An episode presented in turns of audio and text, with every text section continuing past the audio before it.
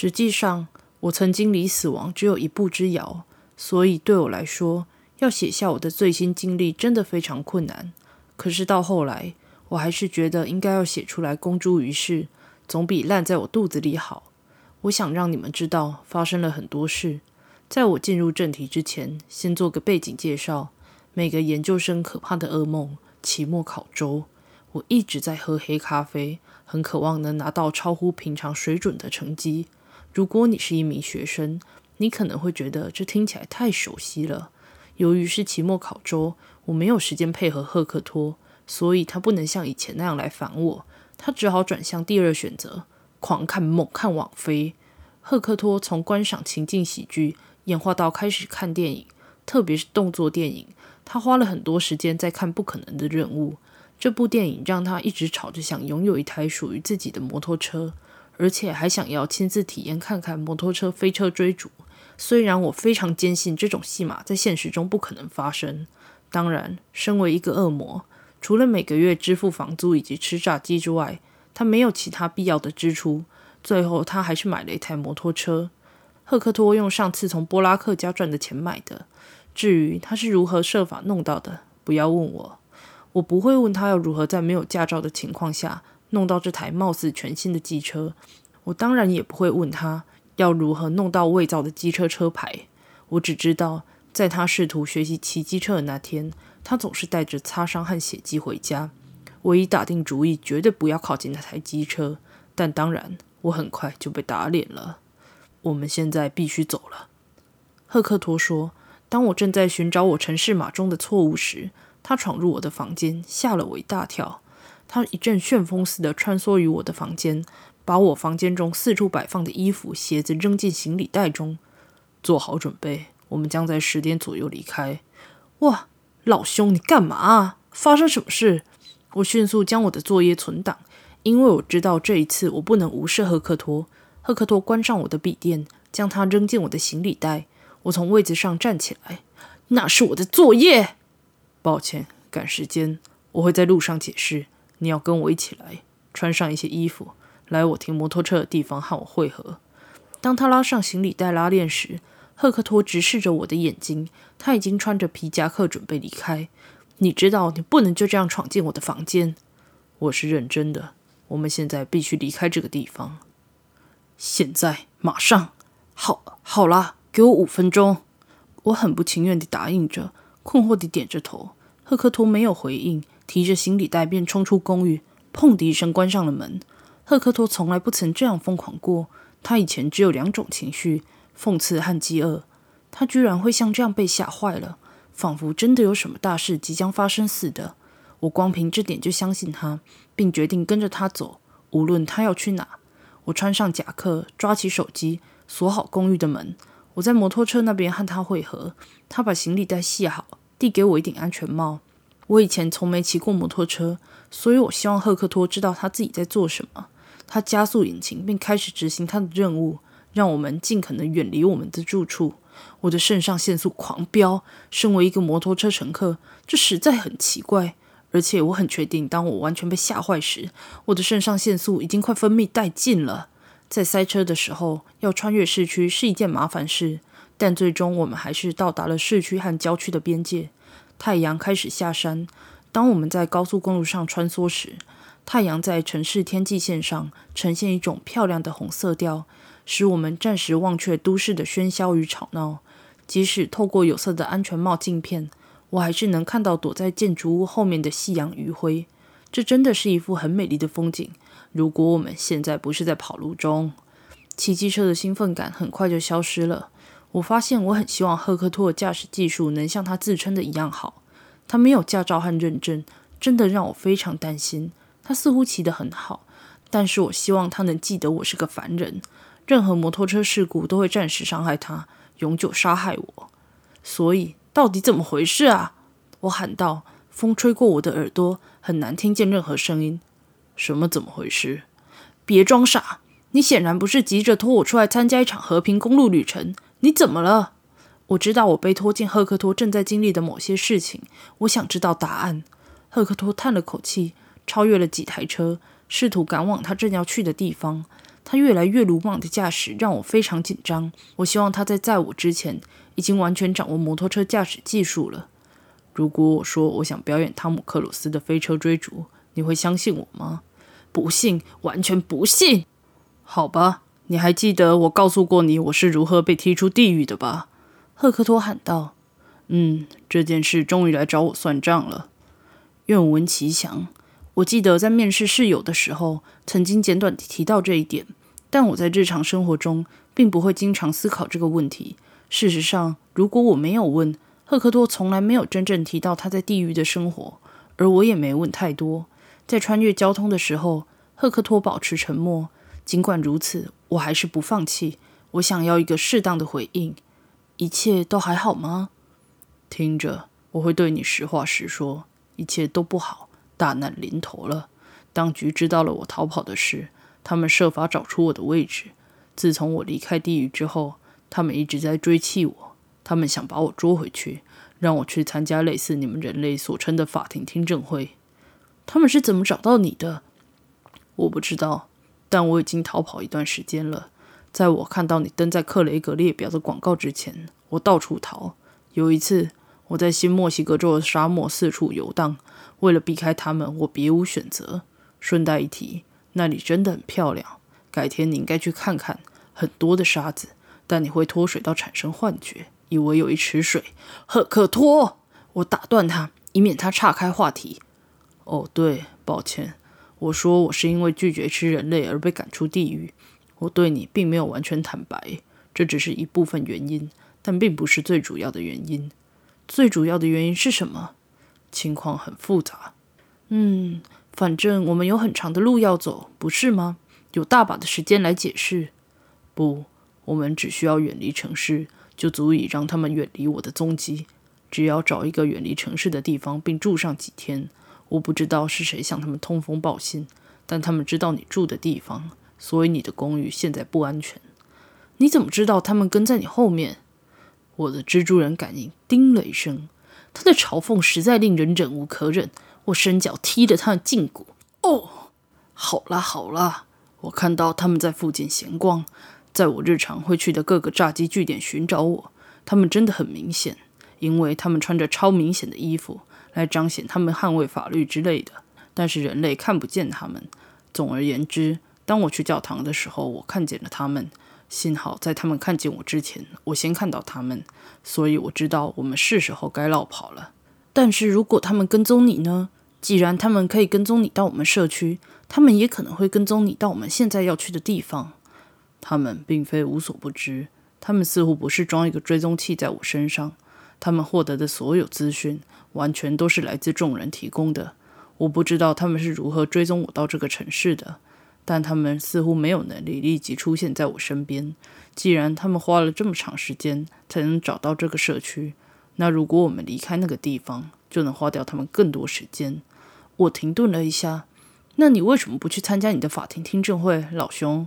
你现在正在做的事，真的只是为了逃避法律吗？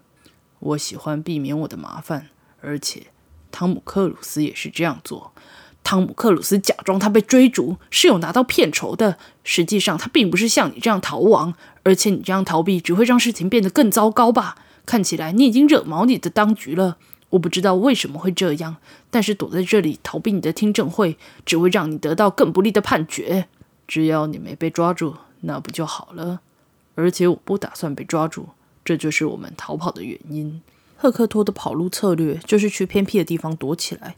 需要远离城市郊区几英里之外，他才能感到安全。他在地图 App 上找到了一个古色古香的旅馆，引导我们去那里。当我们到达旅馆时，唯二会发光的东西是满月以及旅馆闪烁的霓虹灯。旅馆很小，看起来有一点点破旧，但它有一种宜人朴实的感觉。小小旅馆的正对面是一个闪闪发亮的湖泊，波涛起伏的湖水反射出月亮的光线。赫克托将我的行李扔给我，然后拎着自己的行李进去了。我们很快就入住了一间房间。尽管这是星期五晚上，但仍有很多空房间，入住率并不高。房间非常典型：两张床、一台电视、微波炉。不过，这里和我曾经去过其他旅馆有一个区别，就是这里的落地窗一打开便能走到湖畔。我把我的行李放在床上，拿出我的笔电，走到靠近窗户的桌子。我还有尚待完成的功课。赫克托可能一直担心要去地狱牢房，但我担心的是课程不要被当掉，并在期末考中拿到不错的分数。妈的！我把手机留在机车上。赫克托拍拍他牛仔裤时抱怨道：“我要回去拿，你可以顺便帮我拿水壶吗？我想我也把它留在了那里。”知道了。在离开之前，赫克托转向我，顺便说一句：“不要离开这个房间，好吗？虽然当局无法知道我们在这里。”但就像我之前所说的那样，来自我世界的生物可以高度察觉到你的存在，而我们已经离开了你的舒适圈。你住处附近的生物已经比较搞得清楚状况，但这一带周遭的生物以为你是一块香喷喷的唐僧肉。好，好，好，我挥手告别他。当赫克托在外面散步的时候，我打开笔电，连上 WiFi，开始做我的城市专题作业。赫克托只不过是被地狱警察追捕，这并不代表我就要牺牲掉我的 GPA。此外，虽然这次不是出来度假，但能离开这座城市也是挺不错的。我想继续找出我城市码中的错误。我的城市还是无法运作。我把窗户打开了一点，吹进来的微风感觉很好。过了一会儿，我听到了一声水花声。我从窗外看到湖那边出现一个儿童大小的身影。在半夜看到一个没有家长陪同的小孩子，这很令人费解。所以我倾着身体靠近窗户，并眯起眼睛看。孩子转过身来，仿佛感觉到了我的目光。月光照亮了湖水，湖水映着那个孩子。这是一个小男孩，从外表看来，他不可能超过十岁。即使正值寒冬，他只穿着泳裤和泳镜。他似乎准备在晚上十一点于冰冷的水里游泳。他看起来像是在一个温暖的夏日夜晚，准备要跳进冷水里玩耍。孩子对我笑了笑，他挥挥手，似乎在说：“来跟我玩。”我感到不安。这孩子是谁？为什么他半夜会出现在正值寒冬的湖边？当他明白我不打算出门时，孩子皱起眉头，转身远离我。他再次回头看，向后倒进湖中，眨眼间就完全消失了。片刻之间，他的身体重新浮上来。我看到他的四肢开始惊慌地拍打挣扎。接下来只有几秒钟的时间，我本能地从座位上跳起来。我把赫克托说不要出门的警告抛诸脑后。我可以做点什么？我不会因为父母的疏忽而让孩子溺水。我小时候曾经差点溺死，这可不是一个有趣的经历。我打开窗户，跑到外面溅起水花的地方。孩子的四肢继续拍打。我希望上帝能保佑我来得及赶上。事后来看，我应该早点知道这件事有些古怪。我真的不应该多管闲事。这根本无法合理解释为什么一个小男孩会在寒冷冬天的湖中玩耍。我到达湖边的那一刻，拍打立刻停止了。没有小男孩的踪迹，但当我走进水和干地之间的交界处，我意识到大事不妙。我没有看到男孩，而是看到浮在水面下的各种灰色脸孔。他们都没有躯干，脸部没有连接到身体，甚至连脖子都看不到。他们只有头，脸上的眼睛都闭着。但是当我离开水面一步之后，眼睛睁开了，他们全都注视着我。就在那时，我知道自己真的完蛋了。妈的，芬恩！我把头转向赫克托，已经准备好要回到安全状态了。一瞬间，我感到脚踝和手腕被黏滑的东西抓住。在我完全被拉入湖中之前，我看到的最后一件事是赫克托冲向我，看起来茫然不知所措。我应该要听他的。当我醒来时，我回到了我的房间，我的头阵阵发痛。但我不是回到公寓的房间，而是回到童年家里的房间。我被带回了父母家吗？我出去多久了？现在显然是晚上，所有的灯都亮着。我从窗户看到的只有黑暗，月亮是唯一的照明来源。光秃秃的树枝在我的房间里形成了怪异的阴影。我床旁边的闹钟显示着凌晨一点，这很奇怪。我怎么回到这儿了？我突然感觉到儿童单人床太小了。我扭动着离开床单。我摸黑穿过自己的房间，找到了电灯开关并打开。令我惊讶的是，一切如旧，就像我搬出去的时候一样。我的壁橱空空如也，我的旧超级英雄海报仍挂在我褪色的墙上。天花板上仍然贴满了我十岁生日那天的荧光星星壁纸。一切都很正常，令我失望了一下。难道我不是被拉进了城市郊区的湖里吗？我感到有点不安。我踮起脚尖走出了我的房间。走廊很黑，父母的房门也关着。浴室水槽的水龙头稳定地滴滴答答，仿佛有人忘了关紧水龙头。我低头看楼梯，我不想在如此令人毛骨悚然的气氛中四处走动。赫克托，我紧张地喊道，没有反应。我吞了一下口水，再试一次，从楼梯顶部大声喊出来。也许他不在这里，但我希望我的父母在。爸妈，当我一说出口，厨房的灯就亮了。我松了一口气。我的父母老是习惯熬夜，一边看电视一边吃零食。有时周末他们会熬夜到三点，观看老电影。客厅里传来淡淡的蓝色光芒和一些罐头笑声，这表示我的父母正在看电视。你起来了，芬恩，我们在楼下，亲爱的，快来加入我们。我妈妈熟悉的声音令我放松。我走下楼梯。当我走下去时，我注意到楼梯里的图片以一种奇怪的方式变样了。那里排列着我们往常的家庭照片，但在每一张照片中，我都被黑色的马克笔强行划掉了。在通往客厅的最后一张照片中，我整个从照片中被撕掉了。这让我非常焦虑。到底是怎么回事？我小心翼翼地走进客厅，看到我父母坐着，背对着我，盯着电视。我立刻对他们正在观看的节目内容感到震惊。这似乎是一部黑白电影，配有颗粒状画面和低沉的音频。电视机处于一个奇怪的循环中，不断重复一个场景。在这个场景中，一个男人被断头台斩首，血喷的到处都是。背景的罐头笑声出现在最不恰当的时候。就在这时，电视机带着丝丝杂讯声，有一个女人在呼唤着请求帮助，但又再次回到断头台。你们在看什么鬼东西啊？这根本不对。我父母是看经典老电影的那类人，像是圣诞节电影、浪漫喜剧。而不是血腥恐怖片。事实上，我爸爸非常怕血，光是提到血意就可以让他感觉快吐。他不可能一边忍受胃部翻腾，一边欣赏电影。我妈缓缓地转头面对我，但她有点怪怪的。她闭着嘴巴微笑，看起来太宽了，很不自然。她的眼睛看起来像是对不准焦距，且带有略黄的牛奶色。她的动作过于僵硬，简直就像是个被操控的玩具。我爸的头也缓缓转过来。当我两视线交汇时，他咧嘴一笑，露出了锋利的、尖锐的黄色牙齿。我只能形容它像是安康鱼的牙齿。欢迎回家，儿子！我一边尖叫一边向后退。我的父母仍在沙发上蜷缩着，两人都带着令人毛骨悚然的微笑。他们的脸和身体开始融化，只留下松弛、很皱的表皮，带着丑陋的牙齿以及死鱼般的眼珠。他们咯咯笑。我注意到，他们甚至听起来不像是我父母了。客厅和他们一起融化，壁纸从墙上脱落，已融化的父母残留物很快地和沙发融合在一起。我逃向厨房，想远离这些疯狂场景。但当我疯狂地想逃跑时，我被绊倒了，摔得屁股开花。我扫视厨房，想找出是什么东西绊倒我。我看到一张熟悉的面孔，那个地铁事件中四肢扭曲的女人。这一次，她身体的下半部也不见了。她的肠子落在她身后，她用非常不科学的速度向我爬过来，伸出他那被碾过的手指，抓住我的脚踝，阻止我逃跑。我不知道他为什么会出现在我家里，我也不想知道。我从厨房里爬出来，扫视四周。我有两个选择：跑回楼上，或跑到地下室。我还记得楼梯间那些令人发毛的照片，我可不想再看到那些奇怪的照片。我迅速冲下地下室，猛然打开门，再重重关上。我喘不过气来，但事情还没结束。当我终于呼吸顺畅时，门后传来一阵疯狂的敲门声。我抓住手把，让外面的人不能打开它。芬恩，你为什么不打开门？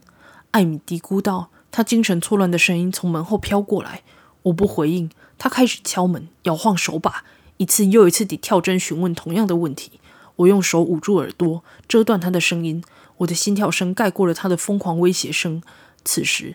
他一边嚎啕大哭，一边用拳头用力敲门。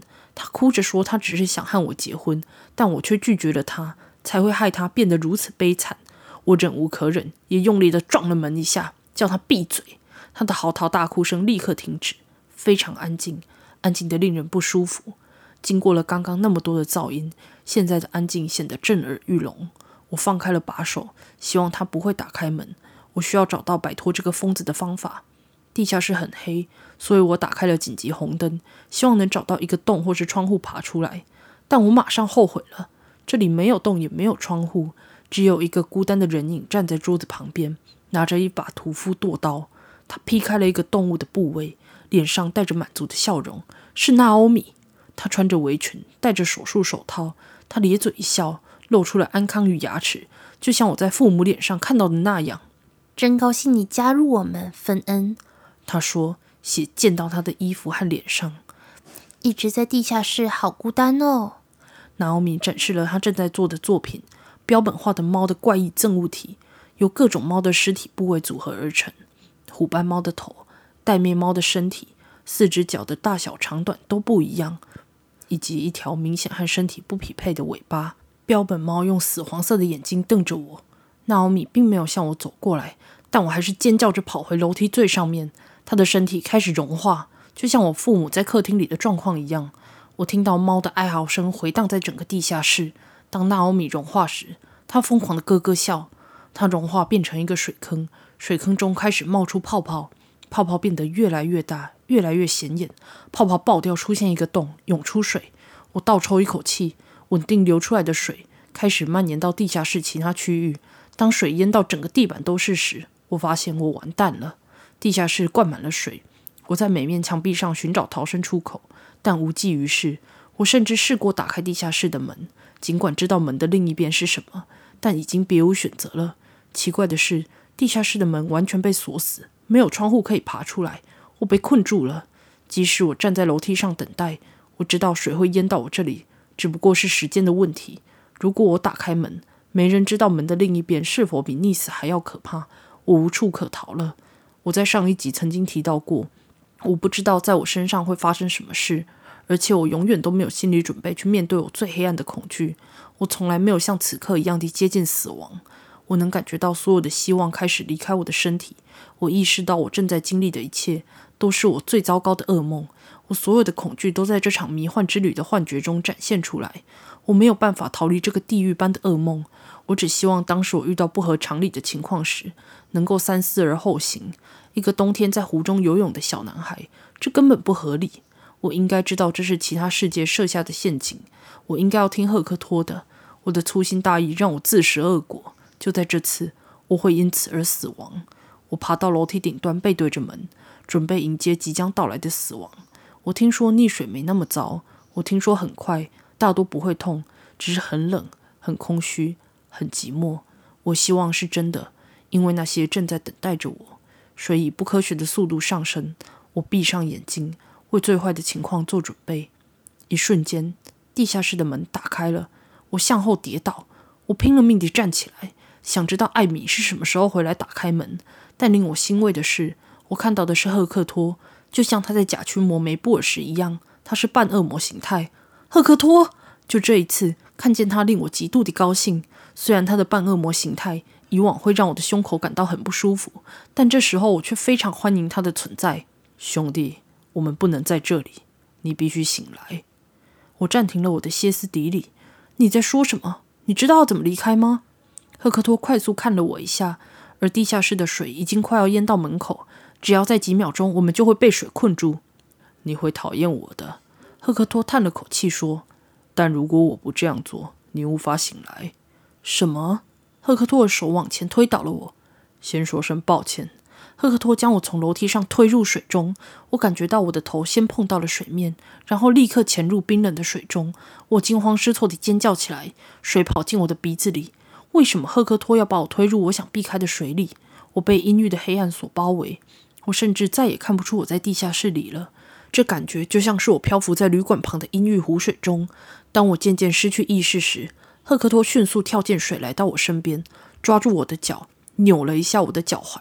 一瞬间，我的眼睛睁开了，我的幻觉消失了。我仍然淹在水中，但这次我确切地知道我在哪里。靠近湖面，周围是灰色的脸和苔藓。我正在面对着拖我进湖里的东西。我因为剧痛而哭了起来。重新回到现实，在这个过程中喝进了一堆水。我没有因恐慌而淹死的唯一原因。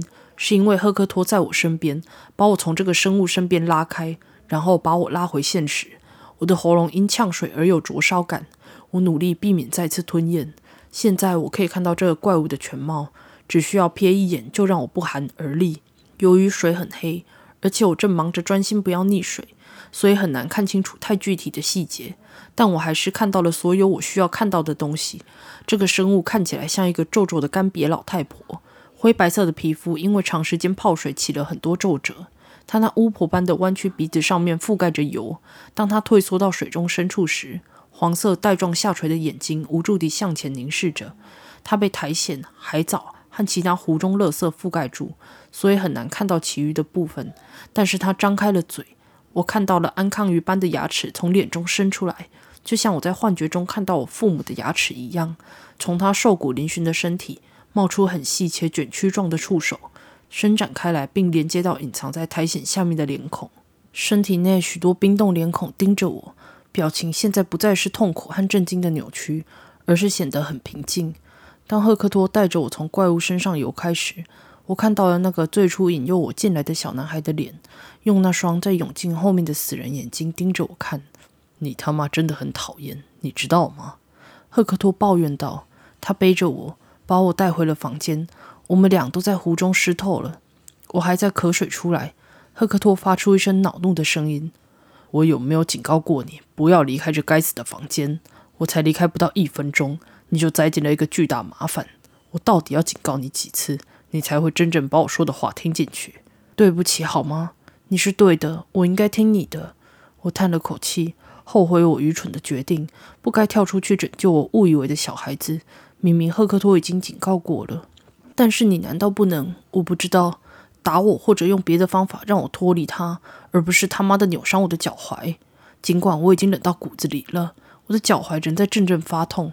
我肯定必须暂时停止使用我的脚踝，而且还可能需要看医生。那些东西很讨厌，特别是这东西对你了若指掌。这就是他抓到你的方法。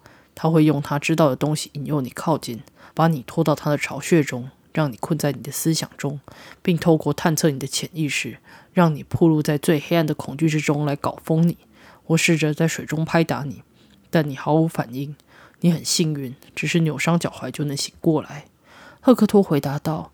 我吞了一下口水，并不想去思考，如果赫克托没有介入，会发生什么事。我很可能最终会像湖中的那些脸孔一样，永远陷入永无止境的恐惧之中。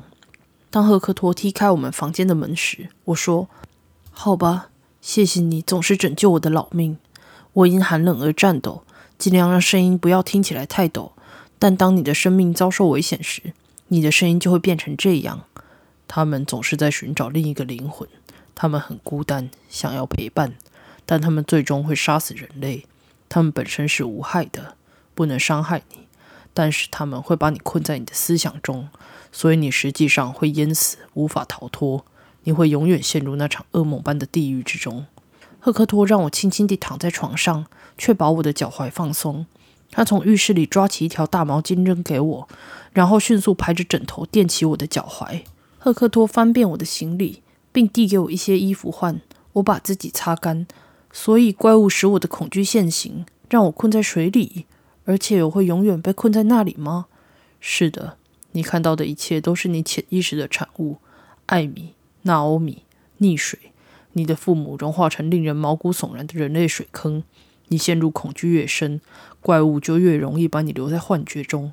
你看到那些与触手相连的面孔，都是那些留在幻觉游戏里面的受害者。不幸的是，他们的灵魂永远无法离开那里。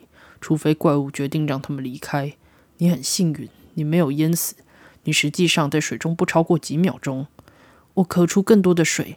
赫克托拍了几下我的背，帮助我咳嗽。我经历了不止几秒钟。是的，但还好我。这真是太可怕了。我脱口而出，与你的恐惧面对面。而且想一想，如果你不在那里，我将会永远被困在那个狗屁幻觉里。这很恐怖。我差点就死了。你不会理解，因为你是不死的，但我只有一条命。赫克托呼出一口气。我的意思是，你说的有几分道理。想到你从原本完全不相信这些事情，到现在完全进入状况，我有一点惊讶。人类的潜意识真是奇怪。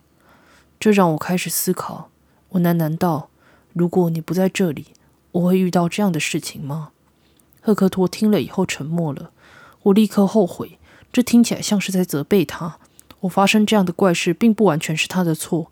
这听起来也很忘恩负义，因为他竭尽全力拯救我。但由于我刚刚差点死掉，我没有太注意筛选我的用词。抱歉，我不怪你。他终于说话，转过身去。我打算先淋浴，湖水太伤皮肤了。赫克托的原本计划是让我们整个周末都留在旅馆，为了安全起见。但由于我的脚踝需要立即就医，而且我需要参加我的课程期末考，他不情愿地同意在事故后的隔天早晨带我们回来。脚踝扭伤，乘坐摩托车很困难。但幸运的是，旅馆有急救包，所以在我到达更大的医院之前，我们可以简单包扎脚踝作为权宜之计。我写了 email 给我的教授，提到濒临死亡的经历，当然省略了噩梦般的细节以及我的脚踝扭伤。他们愿意让我的专题和考试延期，至少就这一点，我感谢我的幸运星。我必须承认，虽然赫克托存在确实让我处于危险之中，但同样的，我也从他的存在中感到宽慰。这很奇怪，他的存在让我陷入了这种怪异的境地，但我仍觉得和他在一起更安全。我很难解释，由于赫克托在我的生活中是如此与众不同，我想我在他身边养成了洋洋得意和随便开玩笑的习惯。我知道我必须向他道歉，我不该把发生的事情怪罪到他身上，但我觉得这有点像是你不会再提起的那些尴尬事情之一。回程很尴尬和安静，几天后一切恢复正常。所以我没有再提起这件事，他也没有。